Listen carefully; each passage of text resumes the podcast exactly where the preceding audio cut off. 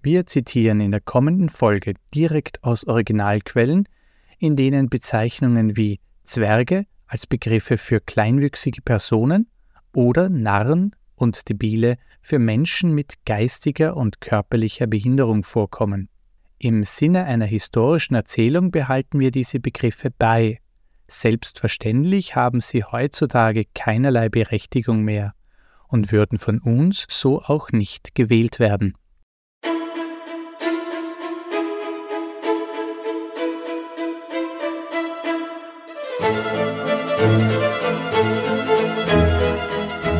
Hallo und herzlich willkommen zum Hidden Vienna Podcast. Mein Name ist Jascha Nowak, ich bin Fremdenführer in Wien. Und mein Name ist Simone Schädel. Was uns verbindet und fasziniert, ist die Geschichte unserer Heimatstadt Wien. Und so machen wir uns auf die Suche nach den versteckten und unerwarteten Seiten dieser Metropole. In diesem Podcast beschäftigen wir uns mit den verschwundenen Berufen, die es heute nicht mehr gibt. Entdecke mit uns die Geschichte und die Geschichten vergangener Arbeitswelten kurioser und fast verschwundener Berufe.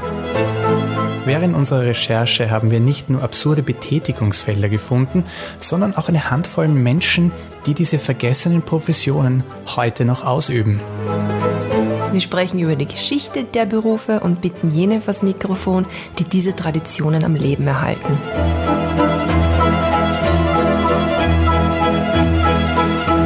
Hallo und herzlich willkommen zurück beim Hidden Vienna Podcast. Wir sind zurück mit einer neuen Folge, mittlerweile Nummer 8. Und wir sitzen heute das erste Mal kurzärmelig im Studio. Ich habe einen Eiskakao vor mir stehen. Jascha, was hast du? Ich habe einen Eistee vor mir stehen. Hurra! Es ist ja wirklich lange Zeit gewesen, die wir auf den Frühling warten mussten. Und da fällt mir natürlich sofort der Schwank von Neidhart ein, der Veilchenschwank. Kennst du den? Ja, ich kenne den natürlich, sage ich jetzt einmal. Aber ich glaube, der ist dann doch vielleicht nicht so bekannt. Ich meine, wir beschäftigen uns ja doch ein bisschen mit Geschichte und wir kennen den. Und ich glaube, den musst du aber jetzt erzählen, diesen Schwank und was der mit Frühling zu tun hat. Aber gerne doch. Neidhart war ein absoluter Star seiner Zeit, kann man sagen. Und der hat teilweise auch recht derbe Geschichten erzählt. Aber dieser Veilchenschwank findet im Frühling statt. Oder gerade als der Frühling beginnt, geht ein Ritter, ein edler Ritter, spazieren und findet im Wald am Wegesrand ein Veilchen. Und er denkt sich, oh, der Beweis, jetzt ist der Frühling da, die Natur ist bereit. Und er möchte das seiner edlen Dame zeigen. Also nimmt er seinen Hut vom Kopf, legt ihn aufs Pfeilchen, um das zu schützen und vor allem auch wiederzufinden. Und dann geht er zurück in die Stadt. Und in der Burg erzählt er allen, der Frühling ist da, wir können raus und musizieren, ziehen sie auch aus. Zu dieser Stelle gehen sie hin, alle sind schon ganz gespannt. Am nächsten steht natürlich die edle Dame und wartet auf das Pfeilchen. Der Ritter zieht den Hut vom Boden weg und drunter ist keine Blume, sondern ein Kothaufen. Denn ein Bauer hat das beobachtet, hat sich gedacht, naja gut, dann mache ich mir einen Scherz und hat das Pfeilchen gepflückt und sich erleichtert. Und jetzt ist der Ritter in Erklärungsnot geraten und die ganze Geschichte ist für die Bauern, naja, nur so lala ausgegangen. Man kann diesen Schwank auch an einer Wand sehen, und zwar in den Tuchlauben und zwar in einer Filiale des Wien Museums. Diese Wandmalerei ist die älteste profane Wandmalerei in Wien. Sie wurde erst 1979 entdeckt, also durch Zufall. Und eigentlich stammen die aus dem Jahr 1407. Und ich kann es nur empfehlen, in die Tuchlauben zu gehen und sich das anzusehen, weil das ist so ein richtiges, ja, so ein Stück Hidden Vienna. Das kennt man auch als Wiener eigentlich nicht. Ja, und dort war ein Tanzsaal, der so geschmückt war. Und dort ist es sicherlich sehr lustig zugegangen. Und das bringt uns zu unserem heutigen Thema. Wir reden heute über die Hofnarren. Also wir gehen dann in die Burg, ins Schloss und lassen uns dort amüsieren. Die Hofnarren, das ist ein Beruf, der Gott sei Dank auch ausgestorben ist, denn das war nicht immer nur lustig, da gab es auch sehr, sehr dunkle Seiten zu diesem Thema und darüber wollen wir heute sprechen. Und nicht nur wir sprechen, sondern auch unsere Interviewgäste. Wir haben heute den Josef Kehler zu Gast und auch den Kabarettisten Michael Buchinger. Ich würde sagen, hauen wir uns in die Folge und lassen uns amüsieren. Genau, na gut, das Spektakel beginnt. Jascha, bitte schicke unsere Hörer auf Zeitreise. Gerne.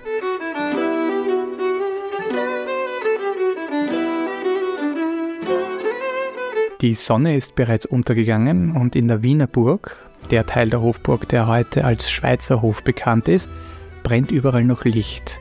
Ein großes Fest findet statt. Wir schreiben das Jahr 1361 und Herzog Rudolf IV. hat die Großen seiner Länder eingeladen. Die Tafel biegt sich förmlich unter den wunderbaren Speisen, die der Herzog hier auftischen hat lassen. Und man ist in wirklich guter Laune. Und mitten in diesem heiteren Getummel steht der Herzog plötzlich auf und sagt, bringt den Hofnarren, ich möchte mich amüsieren. Wenige Augenblicke später betritt eine groteske Figur den Raum.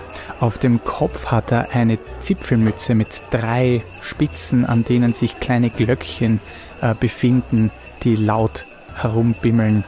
An seinen Füßen trägt er spitze Schuhe, die seinen Gang zu einer echten grotesken Vorführung verkommen lassen, und seine Tracht ist grün und gelb gestreift. Als dieser in der Mitte der Tafelrunde angekommen ist, beginnt er sogleich mit seinen Blödeleien und Späßen. Alle Anwesenden krümmen sich vor Lachen, können sich kaum halten. Die Schwänke, die er erzählt, die Späße, die er macht, sind so merkwürdig und grotesk, dass wirklich alle bestens unterhalten sind.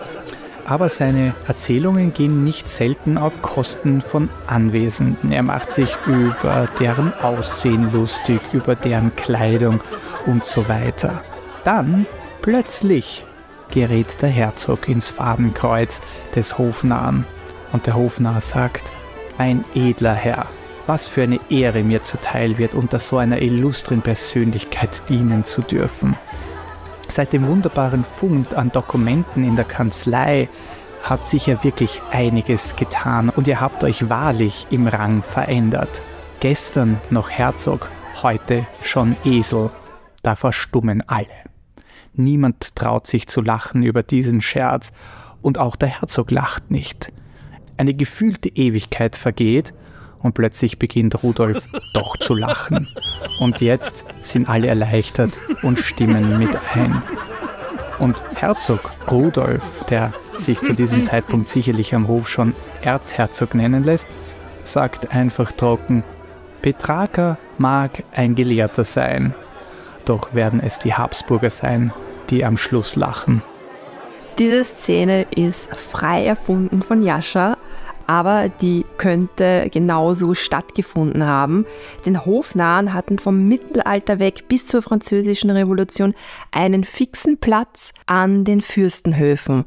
Und ja, es war ihnen auch erlaubt, Scherze auf Kosten des Fürsten zu machen. Also sie mussten aber sehr genau aufpassen und es war eigentlich kein einfacher Job. Ganz genau.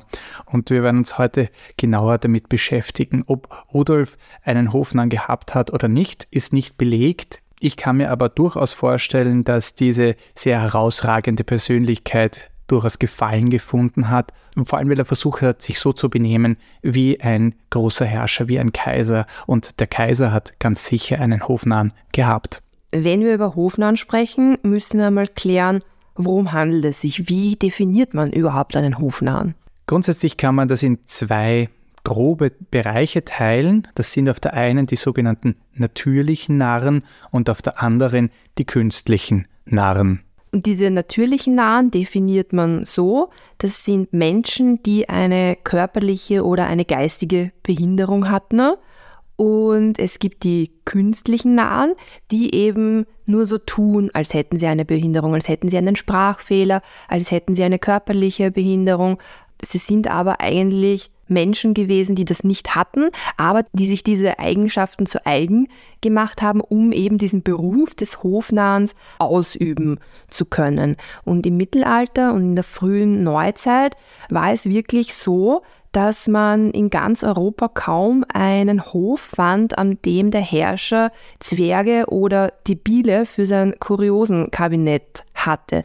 Und diese Menschen wurden auch zwischen den Höfen hin und her geschickt, sie wurden getauscht, sie wurden verkauft und diese Erfindung eines Hofnarren ist eigentlich keine unseres christlichen Abendlandes, sondern es gibt auch schon Aufzeichnungen aus Ägypten, aus dem vorderen Orient, dass es diesen Beruf an den Höfen gab. In der Antike gab es eben schon Aufzeichnungen über Menschen, die man sich an die Tafel geholt hat, um belustigt zu werden, die werden da als Parasiten bezeichnet. Das klingt aus heutiger Sicht wirklich ganz furchtbar. Da geht es aber jetzt nicht darum, dass diese Person sozusagen irgendwie damit isst, sondern am Tisch dabei ist, unterhält, als Konversationsgegenüber äh, wahrgenommen wurde, aber natürlich auch Späße treibt. Und die Tradition hat sich im Byzantinischen gehalten und kommt dann über die Kreuzzüge wieder nach Mittel- und Westeuropa. Ja, und in Europa war der Narr oder der Tor auch oft als von Gott verlassen verschrien. Und im Gegensatz dazu waren diese oft eben geistig beeinträchtigten Personen im arabischen Raum eher ein Zeichen für Allahs Größe, der für alle einen Platz hatte. Und in Europa ist dann der erste Narr in England zu finden. Im Hochmittelalter dürfte sich diese Tradition von dort aus auf den Kontinent ausgebreitet haben. Und wie du schon vorher gesagt hast, ist es dann zu einer regelrechten Mode geworden, sich diese Leute zu halten. Das muss man schon noch so sagen, dass obwohl sie dann am Hof, und das werden wir nachher noch genauer hören, gewisse Freiheiten hatten und auch oft in guten Verhältnissen gelebt haben, sie trotzdem Außenseiter geblieben sind. Sie wurden gehalten wie ein Haustier. Ja, die Quellenlage ist vor allem zu Beginn des Aufkommens von Hofnarren recht dünn. Aber wir haben natürlich wieder einen echten Experten vor das Mikrofon geholt, der euch mehr darüber erzählen kann. Und das ist Josef Anton Kehler, dessen Diplomarbeit eben die Hofnarren zum Thema hatte. Und vom Bewerbungsprofil, was einen Hofnahen sozusagen auszeichnet, wissen wir eigentlich jetzt relativ wenig. Es gibt zwar dieses fahrende Volk, in dem soweit auch Gaukler und Nahen dann sozusagen für Belustigung bei der Bevölkerung gesorgt haben, aber oftmals war das an sich eine persönliche Sache, dass der Hof dann entschieden hat, den brauchen wir jetzt, der, der ist lustig den nehmen wir. Bei Maximilian wissen wir zum Beispiel, dass es nicht einen Hofnahen gegeben hat, sondern mehrere. Die Hofnahen hatten im Verlauf des 14., und 15. Jahrhunderts sich immer mehr so in einer Art Uniform präsentiert, also so mit Marolden, mit Zeptern. Manchmal ist so, so, so weit auch die Nahenwurst aufgetaucht. Das ist einfach nur so ein Schlegel gewesen, mit dem man soweit, der, der fast als Verteidigung genutzt wurde. Und oftmals ist, sind die Farben gelb und grün verwendet worden. Da ist es auch nicht ganz klar, warum das gerade die Farben sind. Eine Herleitung ist meistens gegeben mit, dass Gelb und Grün eben mit giftigen Substanzen hergestellt werden, dass daher eventuell dieser Wahnsinn in den Vordergrund gerückt wird. Wurden Nahen zu bestimmten Festen eingesetzt oder zu bestimmten Tageszeiten oder im Jahreskreis zu bestimmten Zeiten? Also Fastnacht, also Fasching oder Karneval, da sowieso. Da, da gab es auch die Nahen, die jetzt nicht am Hof waren, sondern die so als Gaukler aufgetreten sind. Das ist eine Dimension, ein Kreis. Und auf der anderen Seite beim Hofnahen gibt es eigentlich nicht eine, eine klare Regelung. Also das Einzige, was halt soweit dabei ist, wirklich bei großen Veranstaltungen, bei großen Festen wird eben soweit eine Performance abgeliefert und da kann es sein, dass der, der Hofner dann auftreten muss.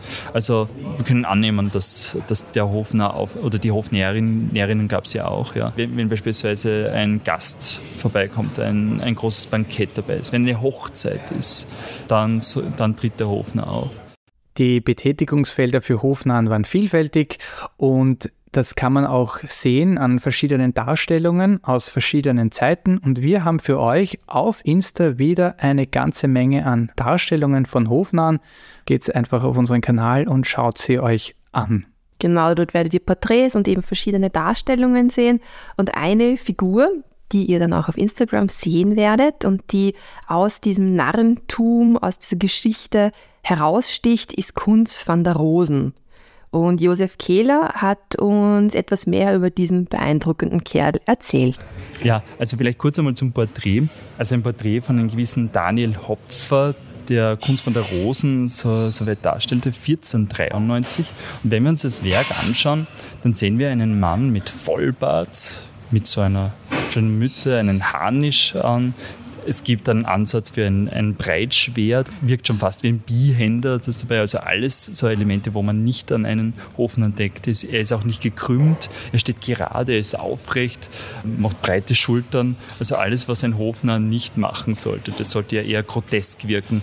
Und das Besondere bei diesen Kunst von der Rosen war auch, dass, die, dass das die, die Menschen so verwirrt hat, dass da sogar Kunsthistoriker gemeint haben, dass das eigentlich ein Pirat sei. Stoltenbecker wurde da soweit lange Zeit beschrieben, bis man dann herausgefunden hat, hoppla, das ist ja gar nicht der Stoltenbecker, der Pirat, sondern das ist der Kunst von der Rosen. Ja. Was mich dann persönlich auch so fasziniert hat, warum der jetzt ausgerechnet ein Hofmann sein soll. Er kommt aus Kaufbeuren, das sind Schwaben, ist dort wahrscheinlich der Sohn von einem, einem Gastwirt gewesen, der eine Lehre machen musste, die er nicht machen wollte, dann von zu Hause ausgebüxt ist und Söldner wurde dürfte dort auch seine Späße gemacht haben, vielleicht so den Witz gehabt haben, eine eigene Choreografie, wo wir nicht klar wissen, was das für eine Choreografie war. Es gibt schon sehr viele Streiche, die er gespielt haben soll, aber ob die alle so stimmen, das wissen wir nicht. So richtig belegt sind die nicht. Er ist dann später,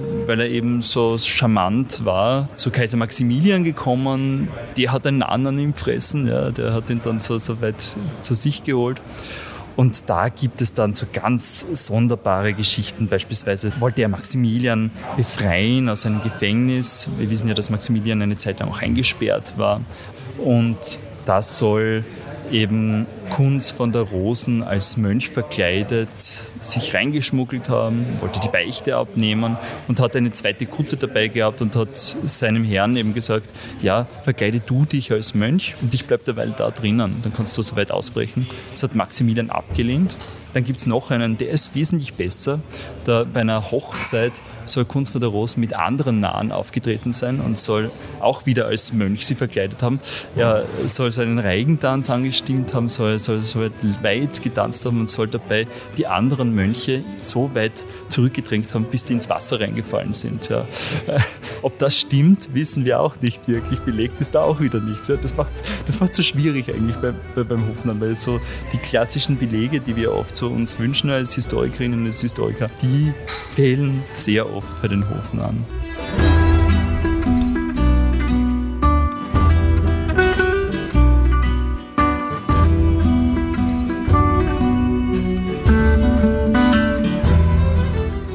Neben den künstlichen Narren, eben wie Kunz van der Rosen einer war, gab es aber auch jene Menschen, die zur Belustigung gehalten wurden, weil sie einfach anders waren. Und anders hat sich eben ausgedrückt durch körperliche Besonderheiten eben oder wie wir schon gesprochen haben, durch geistige Beeinträchtigungen. Und besonders bei körperlichen Besonderheiten ist uns das Thema Hofzwerge aufgefallen. Und da sind wir über eine interessante Persönlichkeit gestolpert, wo ich dann ganz erstaunt war, dass diese sogenannte Maria Barbola gar nicht so spanisch ist, wie sie daherkommt, sondern aus Oberösterreich stammt, nämlich aus Steyr. Genau, ihr echter Name, es ist, hört sich sehr typisch österreichisch an, ist nämlich Maria Barbara Haunsinn. Und wie kommt die jetzt nach Spanien? Diese Geschichte ist sehr spannend und hat mit einem absoluten Meisterwerk der Kunstgeschichte zu tun, das ich schon lange kenne, aber noch nie so richtig drüber nachgedacht habe. Dieses Gemälde heißt Las Meninas von Diego Velázquez. Und Las Meninas heißt einfach nur die Hofdamen. Das Gemälde ist aber merkwürdig, denn wir sehen eine Szene in einem Atelier des Künstlers. Velázquez bildet sich selbst darauf ab, während er malt. Was er malt, sehen wir nicht, aber wir sehen die Infanta Margarita Teresa und daneben zwei Zwerginnen. Und eine davon ist eben diese Maria Barbola. Wie hat es die nach Spanien geschafft? Sie tauchte dort erst einmal am Hof der Gräfin Villabal y Walter auf. Ich spreche das sicherlich gerade komplett falsch aus. Meine Spanischlehrerinnen sind an mir verzweifelt. Aber an diesem Hof ist sie erst einmal zu finden, bevor sie dann 1651 an den Königshof wechselt und dort als Enana della Reina bekannt wird. Schlicht die Zwergin der Königin. Und diese Königin hieß Maria Anna von Österreich, eine Habsburgerin. Diese Königin hat offensichtlich dann irgendwann genug gehabt von der Zwergin und gibt sie wieder einmal weiter in der eigenen Familie an ihre Tochter Margarita Teresa. Und die wird jetzt eben auf diesem Bild dargestellt und Velázquez verwendet die Zwerginnen aber eigentlich, um die Schönheit und Normalität dieser Prinzessin Margarita Teresa zu unterstreichen. Damit ist dieses Bild schon wieder sehr, sehr schwierig. Die Hofzwergin hatte aber einen sehr hohen Stand im Hofstaat eigentlich. Sie war unmittelbar im Kreis der Königsfamilie tätig und damit hatte sie auch Anrecht zum Beispiel auf eine Dienerin und wohnte auch im Königspalast in Madrid. Also diese Hof, Narrenhof, Närrinnen, eben diese Zwerge waren ja anscheinend wirklich ganz, ganz eng mit den Herrschern ja, verbunden, einfach weil diese Nähe da war. Genau, und damit kamen dann oft auch so Privilegien und auch ein gewisser Schutz des Herrschers. Manchmal gab es da eben auch eine Vormundschaft zum Beispiel. Und im Fall von der Maria Barbola gab es auch ein merkwürdiges Privileg. Sie hatte nämlich Anrecht, an jedem Tag des Sommers ein Pfund Schnee zu bekommen. Das ist im heißen Spanien natürlich etwas sehr Luxuriöses und damit konnte man dann zum Beispiel Sorbets anfertigen oder Getränke kühlen. Mhm. Viele Hofnahen werden manchmal sogar fast zu so etwas wie Familienmitgliedern, aber eben nur fast. Und wie wir bei Maria Barbola gerade gesehen haben, sie ist einfach weitergereicht worden und hatte da wohl genau null Einfluss darauf. Aber sie waren auf jeden Fall ganz, ganz eng an der Herrscherfamilie. Und bei Gonella, einem legendären Hofner aus Italien, sieht man das, denn er spricht von seinem Herrn, dem König, als seinem Vetter und Kunz van der Rosen spricht von Maximilian I.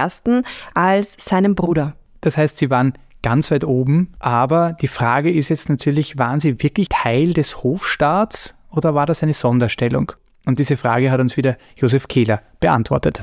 Wir müssen uns den Hofnarren eher so nicht unbedingt als, als Gaukler mit festem Beruf soweit vorstellen, aber es war eher so wie ein wie ein Haustier des, des Herrschers. Es gab, es gab Herrscher, die eben äh, so, so weit den Hof an fast schon wie mit ihren Hunden gleichgesetzt haben ja, und da so, so weit eine Liebe zu entwickelt haben. Und wir wissen ja, Haustiere können ja auch Familienmitglieder sein ja, und Bischöfe hatten auch Hofnahen, ja, zumindest in der weltlichen Situation. Bischof von Mainz beispielsweise hat einen Hofnamen gehabt, der soweit die Seminaristen teilweise auch verprügelt hat oder sie beleidigt hat, versucht hat, so lange zu nerven, bis eben die angehenden Priester dann die Nerven verloren haben und dann zu sich gewehrt haben und dann der Bischof gesagt hat, ah, kommt Leute, ihr seid also doch nicht geeignet für den, für den Priesterberuf, also vielleicht nächstes Jahr aber sie durften schon relativ viel eben soweit an Freiheiten so, so weit einsetzen. Und trotzdem sind sie aber Außenseiter. Trotzdem sind sie Außenseiter von der Gesellschaft weggedrängt, soweit äh, nicht wirklich ernst genommen, teilweise verachtet, teilweise hart gescholten, ja, also so, so weit wirklich äh, so, so weggetrieben aus, äh, aus der Gesellschaft. Und dann wieder aufgenommen, wenn es ihm gerade passt, also wenn es gerade lustig ist. Manchmal wird auch der Weise nahe so weit beschrieben, der der, der sich dann als äh, einer zeigt, der, der so weit warnt.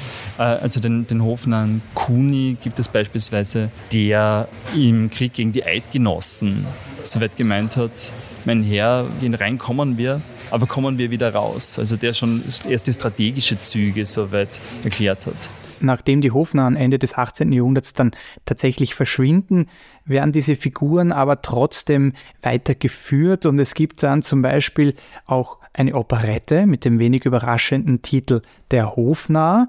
Diese wurde 1886 vom Wiener Komponisten Adolf Müller junior komponiert und auch Hollywood hat sich des Themas angenommen in einem ja, 50er Jahre Schinken, der so lala lustig ist, wie ich finde.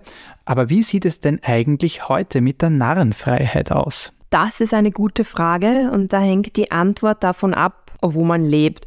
Ich habe erst letztens einen Artikel gelesen, in dem berichtet wurde, dass in China, das ja eben bekannt ist für diese unglaublich strenge Zensur, aber wo im letzten Jahrzehnt die Comedy Clubs sozusagen als kleine ja, Bubble der Freiheit nur so aus dem Boden gesprochen sind, eben jetzt die eiserne Faust der chinesischen Zensur wieder durchgreift, denn ein Comedian hat auf der Bühne seinen Eichhörnchen jagenden Hund mit dem Motto der chinesischen Armee auch nur in Verbindung gebracht und er hatte danach, nach seinem Auftritt eben polizeiliche Nachforschungen, trafen in Millionenhöhe und da sieht man eben, wie sehr Zensur auch so eigentlich ein ja fast leichtes Fach, also so Comedy, doch sehr beschränken kann. Und deswegen ist die Frage der Nahenfreiheit eben sehr geografisch abhängig, wo man lebt. Und da regelt es dann, was man sagen darf und was nicht ein sehr spannendes Beispiel aus unserer heutigen Zeit, äh, wo man auch sieht, dass Mächtige vor Humor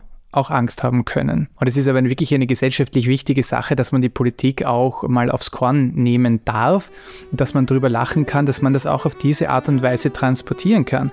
Und einer, der in diesem Metier tätig ist, ist der Comedian Michi Buchinger und wir haben ihn vors Mikrofon gebeten.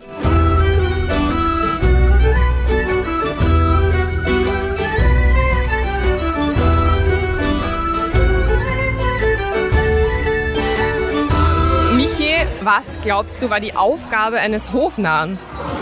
Ich bin historisch nicht wahnsinnig gut informiert, aber ich würde sagen, die Aufgabe eines Hofnarren war wahrscheinlich zu unterhalten. Und einfach, wenn die Leute, die das halt gebraucht haben, gesagt, also die Adeligen, schätze ich mal, gesagt haben, weißt du was, heute will ich ein bisschen lachen, haben sie gesagt, Hofnarr, bitte kommen. Und dann sind die halt angetanzt und haben ein paar lustige Dinge gemacht. So wie bei uns halt vielleicht das Fernsehen ist. Meine Meinung. Wie würdest du deine Rolle als Hofnarr anno 1673 anlegen? Ich würde diese Rolle anlegen, indem ich einfach versuche, ein Leben zu führen, wo ich jeden Tag in der Früh aufstehe und man denkt, so, wie kann ich heute meine Auftraggeber so glücklich wie möglich machen und einfach nach Dingen suchen, die witzig sind. Das kann aus dem Alltag kommen und dann mein, meinen Comedy-Act als Hofnarr inspirieren. Wahrscheinlich ist es genau der gleiche kreative Prozess, wie das heute ist, nur dass man heutzutage heutzutage nicht mehr hofnah ist, sondern halt Comedian oder Instagrammer. Wenn du als Comedian ernste Dinge ansprichst. Das ist nämlich bei den Hofnern auch so gewesen, dass die durchaus auch beim Herrscher anecken durften, mehr als andere. Hast du das Gefühl, dass es als Comedian auch geht, dass du Dinge ansprechen kannst, die vielleicht andererorts schwieriger wären oder von anderen Personen auch nicht so akzeptiert worden werden? Ich glaube, ganz viele Leute haben an ihre Comedians den Anspruch, dass sie halt einfach Dinge aussprechen, die sie sich selbst denken, aber nicht zu sagen trauen. Das heißt, ganz oft, wenn ich einen Auftritt hatte, schreiben mir die Leute danach und sagen, es war sehr lustig, aber es hat mir auch gefallen, als du diese ernsten Themen angesprochen hast, weil das waren so Dinge, die man selbst schon oft gedacht habe, aber so nicht formuliert hätte. Das heißt, in der Hinsicht sind Comedians meiner Meinung nach vielleicht so ein bisschen Leute, die die Wahrheit sagen und die dann durch die Brücke des Humors auch Dinge ansprechen können, die vielleicht sonst nicht so angesprochen werden. Das finde ich grundsätzlich was sehr Schönes und ich habe das Gefühl, solange sie das Publikum halbwegs damit identifizieren kann, finden sie es am meisten irgendwie unterhaltsam. Also ich versuche mich vorab immer zu informieren, wer ist mein Publikum, können die das nachempfinden. Ich kriege immer Schweißausbrüche, wenn ich sehe, dass ganz, ganz viele alte Menschen im Publikum sitzen, weil mir denke, Mist, ein Drittel meines Programms geht um Instagram und soziale Medien, ganz schwierig. Wobei sehr voreingenommen von mir zu glauben, dass die das nicht nachvollziehen können. Vielleicht sind die voll die Insta-Mäuse. Und so sehe ich die Aufgabe eines Comedians und auch die Aufgabe eines Hofnarren. Apropos Social Media, du hast ja auch lange Zeit YouTube gemacht und hast ja auch gesellschaftskritische Videos gemacht. Online versus offline. Online schreibt man vielleicht schnell was, Böseres. Offline würde das nie jemand ins Gesicht sagen. Wie, wie bist du mit so einer Kritik umgegangen oder was kam denn das zurück manchmal? Kritik ist ein spannendes Thema in meinem Leben. Ich hasse sie in welcher Form auch immer. Ich mag auch keine konstruktive Kritik. Für mich ist der schlimmste Moment eines jeden Buches, das ich schreibe, wenn ich das von der Lektorin zurückbekomme mit liebgemeinten Anmerkungen. Aber ich verstehe, dass es notwendig ist. Ähm, die Kritik im Internet hat mir am Anfang so als 16-jährigen Schüler natürlich sehr getroffen, aber über die Jahre, und jetzt mache ich ja wirklich schon seit 14 Jahren Dinge im Internet, ist mir mehr wurscht. Ich bin draufgekommen, wenn ich das Gefühl habe, die Kritik ist wahr, nehme ich mir es mehr zu Herzen. Das heißt, wenn jemand zu mir hinkommt und sagt, du bist komplett schier und übergewichtig, denke ich mir, es stimmt nicht, sehe nicht so, das nehme ich nicht mal eine Sekunde lang ernst. Wenn jetzt jemand sagt, ah, Michi, früher fand ich dich voll lustig, aber ich habe das Gefühl, dass dich verändert und jetzt finde ich dich nicht mehr so unterhaltsam, dann denke ich mir, hm, da könnte was Wahres dran sein und dann denke ich vielleicht öfter daran. Grundsätzlich, es können 100 Leute was Nettes schreiben, eine Person schreibt was Unfreundliches und natürlich merkt man sie nur die, die negative Kritik. Was war die Frage, wie ich mit Kritik umgehe? Ich hasse sie, ich ignoriere sie. Weil wir ein historischer Podcast sind, äh, jetzt haben wir über YouTube und Instagram geredet, aber wenn du jetzt, sag mal, im 16. Jahrhundert oder 17. Jahrhundert nahe gewesen wärst, wärst du eher an den Hof gegangen oder wärst du ins Wirtshaus gegangen und hättest die Leute dort unterhalten? Entschuldigung, natürlich ins Wirtshaus. Ich glaube, da kommen die Leute zusammen. Und ich bin halt auch jemand. Ich bin eine kleine Gaudi-Puppen, ich bin dem Volk nahe. Ich möchte dann gern Dinge aufgreifen, wo einfach Herr und Frau Österreicher sich damit identifizieren können und jetzt nicht die Leute am Hof. Das ist ja einfach nicht relatable, von dem her wahrscheinlich das Wirtshaus. Wie weit geht denn bei dir die Narrenfreiheit? Die Narrenfreiheit. Ich habe das Gefühl, im Jahr 2023 muss man schon ein bisschen mehr aufpassen, was man sagt. Das ist nicht mehr, mehr so wie früher und ich bin wirklich, ähm, ich glaube, ich bin relativ harmlos, was meine ähm, Comedy-Inhalte betrifft, aber ich habe mir das wirklich mal zu Herzen genommen, dass ich so meine alten Inhalte, die ich ins Internet geballert habe, durchgegangen bin und geschaut habe, ob irgendwas Problematisches dabei ist. Und es war jetzt per se weniges, aber als ich angefangen habe, war ich schon ein eher unreifer Schüler, der sich vor allem über seine Lehrerschaft lustig gemacht hat. Und wenn da Dinge dabei waren, die ein bisschen zu heikel waren, habe ich die dann offline genommen. Und ich finde, das ist halt die Sache am Internet, das Internet vergisst nicht. Und man muss wirklich vorsichtig sein, sonst wird man irgendwann gecancelt, wie man das gerne nennt. Und dadurch, dass ich schon vorhabe, in die Politik zu gehen, muss ich natürlich schauen, dass ich da wirklich eine reine Weste habe. Hast du schon mal Äußerungen gemacht, wo du es wirklich bereut hast, nachher das gesagt zu haben? Absolut. Also als ich mit 16 meine ersten YouTube-Videos gemacht habe, die haben sie nur gegen Lehrer und Lehrerinnen gerichtet. Das war natürlich nicht richtig. Und ich glaube, ich habe ganz früh die Lektion gelernt, wenn man irgendwas ins Internet rausballert und sie denkt, okay, das ist jetzt für alle lustig, aber ich hoffe, dass es diese eine Person, um die es geht, nicht sieht, dann sieht immer genau diese Person, weil es früher oder später bei ihr landet.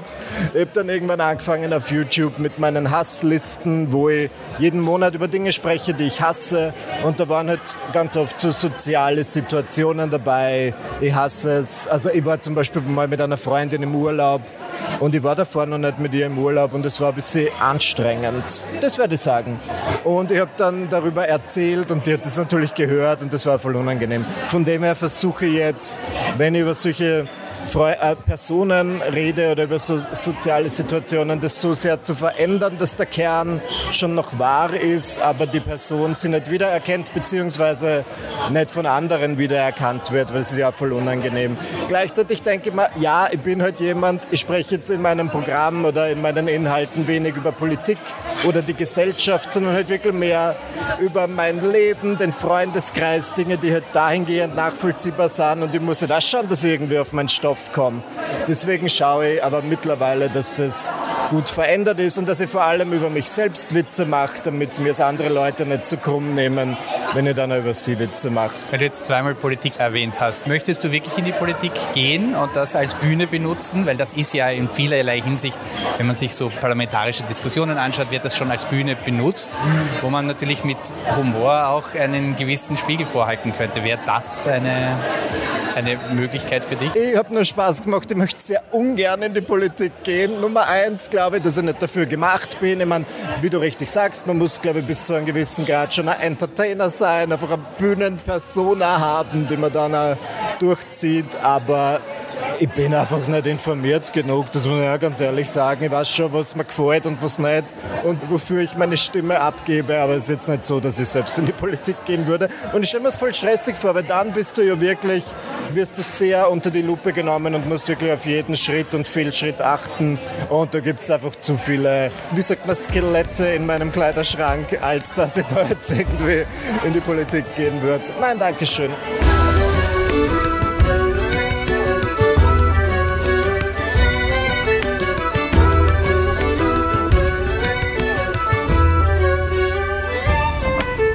Nach der Französischen Revolution und eben im Zuge der Aufklärung ist dieses Hofnarrentum und diese ganz besondere Form der Belustigung dann in Verruf geraten. Also diese Abhängigkeit von einem Herrscher war nicht mehr en vogue.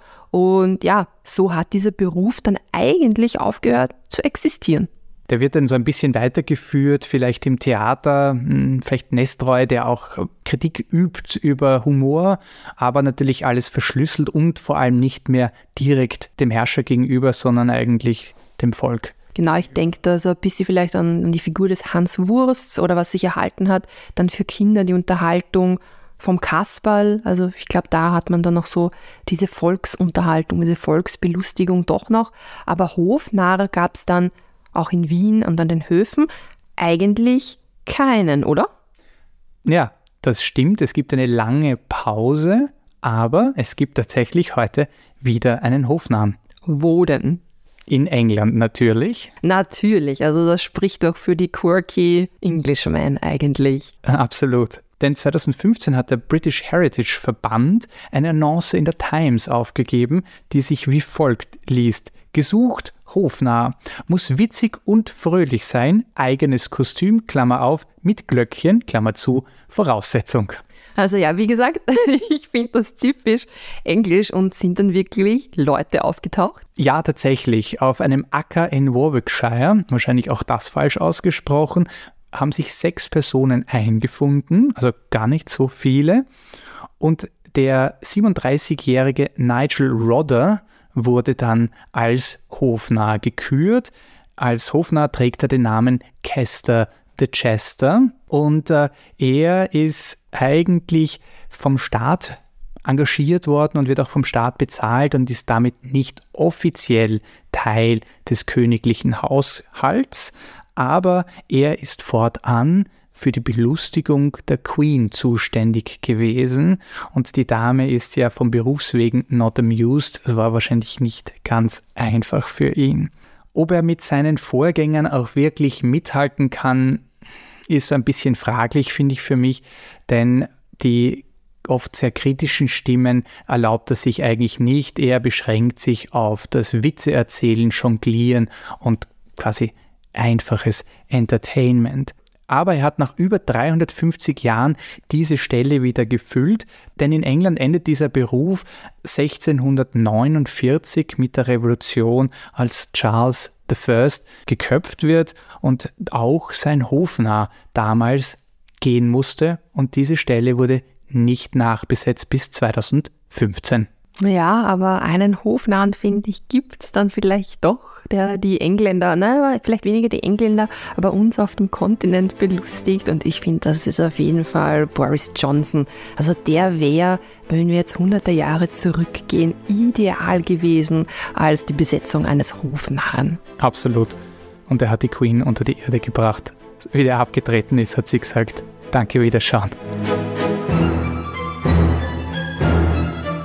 Wer Narren und Gaukler erleben will, kann das auf vielen Ritterfesten auf den unterschiedlichsten Burgen in Österreich erleben. In der Nähe von Wien gibt es im September das Ritterfest im Schloss Laxenburg.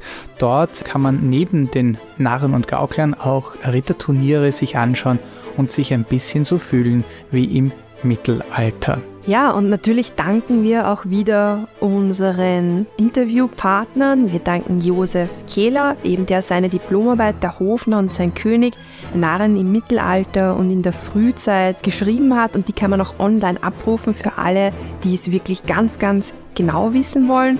Und wir bedanken uns auch bei Michael Buchinger. Und wer ihn live auf der Bühne sehen möchte, kann unter www.michaelbuchinger.at alle Termine zu seinen nächsten Auftritten finden. Ja, und dann bleibt nur mehr zu sagen, dieser Podcast wird von Hidden Vienna Tours produziert. Die Folge wurde von Mia Jaschanowak und dir Simone Schädel recherchiert, geschrieben und eingesprochen. Und wir bedanken uns ganz herzlich fürs Zuhören. Bis zum nächsten Mal. Bis zum nächsten Mal.